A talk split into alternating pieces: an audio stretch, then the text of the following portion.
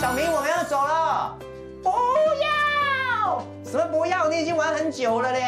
还要再一下下啦。什么还要再一下下？你每次都是这样的。好，那你告诉我，一下子扮演爱挑战规范的小鬼，一会又变身怒吼爸妈，传神又富有戏剧张力的演说方式，点出父母教养上的盲点。他是有幼教界郭富城之称的蒙特梭利教育专家罗宝红。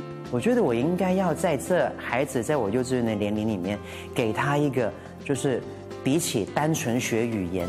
更有帮助的一个教育，在零到六岁的教育里面，是应该要能够给予孩子全方位的人格发展的，而不是只限于在语言的部分。嗯，大家好，我是罗世全。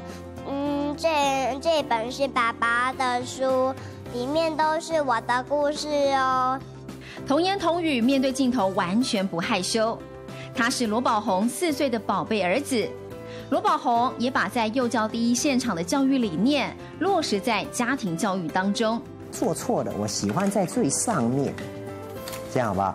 不好，这样会很危险。哦，说的是呢。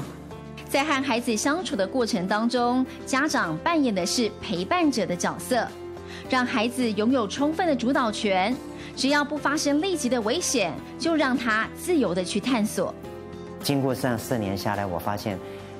我在学校里面做的这些各种的理念跟方法，其实在教在家里是同样可行的。未来他仍会坚持走在这条幼教的路上，不只要当个好爸爸，也要当个好老师，让所有的家长更好，让台湾的下一代都能更好。